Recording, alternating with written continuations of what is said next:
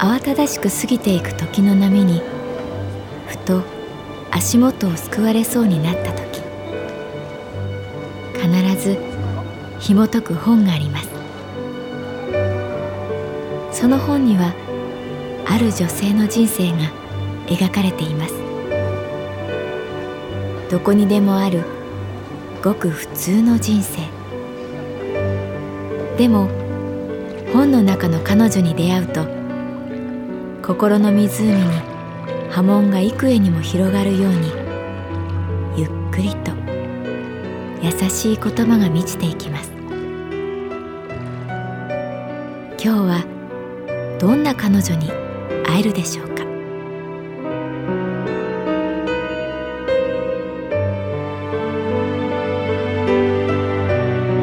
サウンドライブラリー。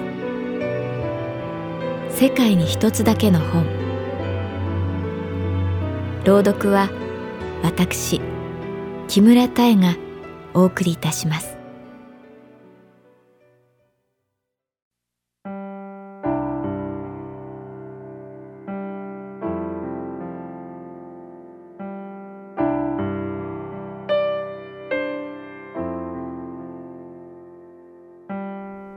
私の名前は月原かな子。39歳。旅行会社に勤めている。我が支店がある神保町でも新入社員とおぼしき若者が見受けられる季節になった。黒のスーツがなんだかしっくりきていない感じ。顔はどこか青白く自分の意志で立っていない雰囲気。かつて私にもそんな時期があった。私の場合父の病気のこともあって人一倍不安げでおぼつかない空気をまとっていたと思う。春の湿った空気が鼻孔をくすぐる。なんとなく気だるい。そんな時研修だ実習だと言われてもあまり頭に入ってこなかったような気がする。今は会社が分社化されていろんな部署との交流が少なくなってしまったけれど私が新入社員の頃は旅にまつわるさまざまなセクションでの研修が新人教育のメインだった。各班2名から3名に分かれていろんな部署に1週間お世話になる。新人の中でも情報に長けた人がいてどこで研修を受けるか当たり外れがあると豪語していた。彼西村君はやたら内部事情に詳しかった。月原最初にどこ行くの？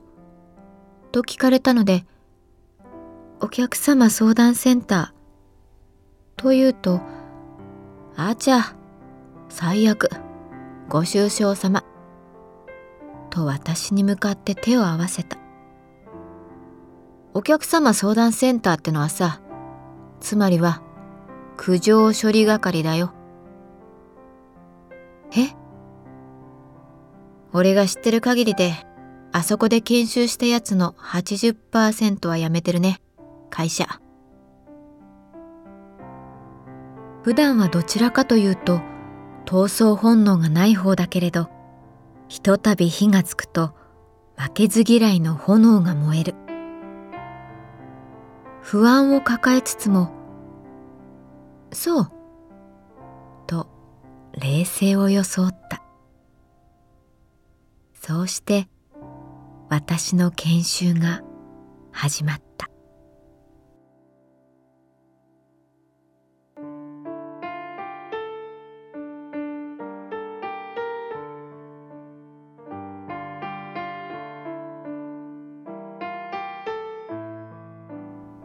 お客様相談センターは本社ビルにあるかと思っていたらちょっと離れたところにある雑居ビルの一室だった。事情通西村君によれば本社に乗り込んでこられたらまずいっしょ。だから別ビルにしてるんだよ。ということらしい。エレベーターはなく4階まで階段で上がる。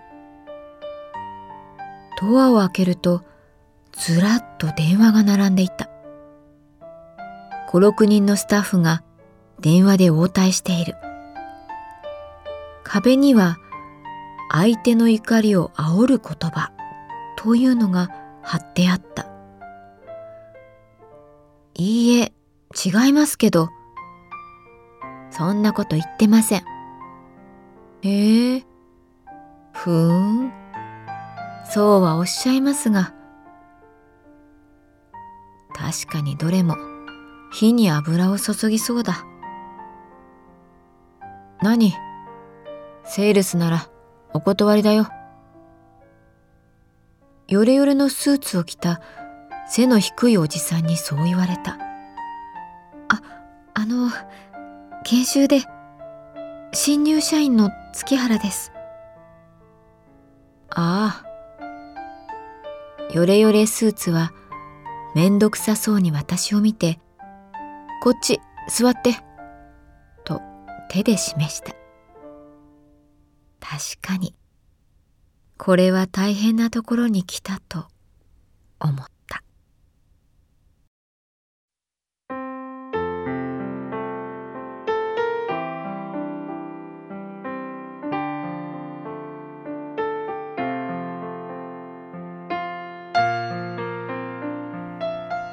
月原行くぞ。よれよれスーツが言った。彼の名前は鈴木さん。私はいきなり駆り出された。メトロの駅まで歩く。鈴木さんは恐ろしく足が速かった。ほとんど早足でなんとかついていく。これ持って。と紙袋を渡される。お菓子が入っているんだろう。きっとこれから謝りに行くんだ。鈴木さんは何も説明してくれない。ターミナル駅から私鉄に乗り換え小一時間。閑静な住宅街に私たちはいた。ある家の呼び鈴を鳴らす鈴木さん。インターフォンから主婦らしき声はい。あ、あの、旅行会社のものです。この度は私どもが手配いたしましたツアーで失礼があったようで。もういいです。忙しいんで帰ってください。じゃあ、菓子折りだけ置いていきますんで、今後ともよろしくお願いいたします。二度とお宅には頼みませんから。無事インターフォンはそこで切れた鈴木さんは自分の名刺を取り出し何やら書いて私から菓子折りを受け取り玄関の門の前に置いたまた私鉄に乗りターミナル駅まで戻るそこで校内の小さな喫茶店に入った不思議なもんでな。ツアーのお客様はみんな自分が VIP 待遇されると思っている。それはな、理屈じゃなくて人間の生理みたいなもんでな。タバコをふかしながら鈴木さんは言った。こっちにもプライドがあることは隠さなくちゃいけない。卑屈になるってことですか？いや、卑屈ってことじゃない。ただ、隠すってことだ。なあ、新人。一つだけ教えておくよ。仕事っていうのは、プライドを前面に出しちゃいかん。どんな仕事でもだ。プライドっていうのはな、消えるもんじゃないから。隠すくらいがちょうどいい。結局鈴木さんが教えてくれたのは一つだけではなかった。たくさんの名言を持っていた。その多くは忘れてしまったけれどあれから随分経った今でもふと彼のことを思い出す。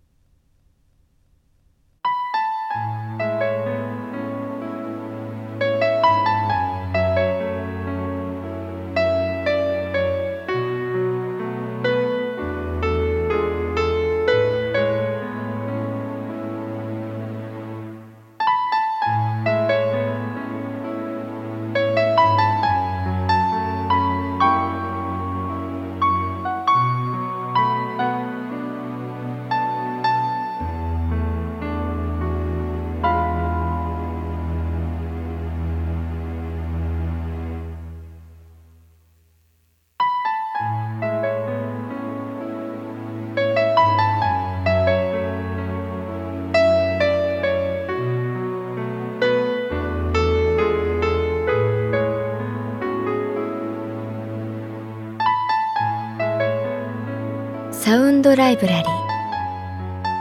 世界に一つだけの本。作。北坂雅人。演出。高橋智彦。朗読は私木村多江でお送りいたしました。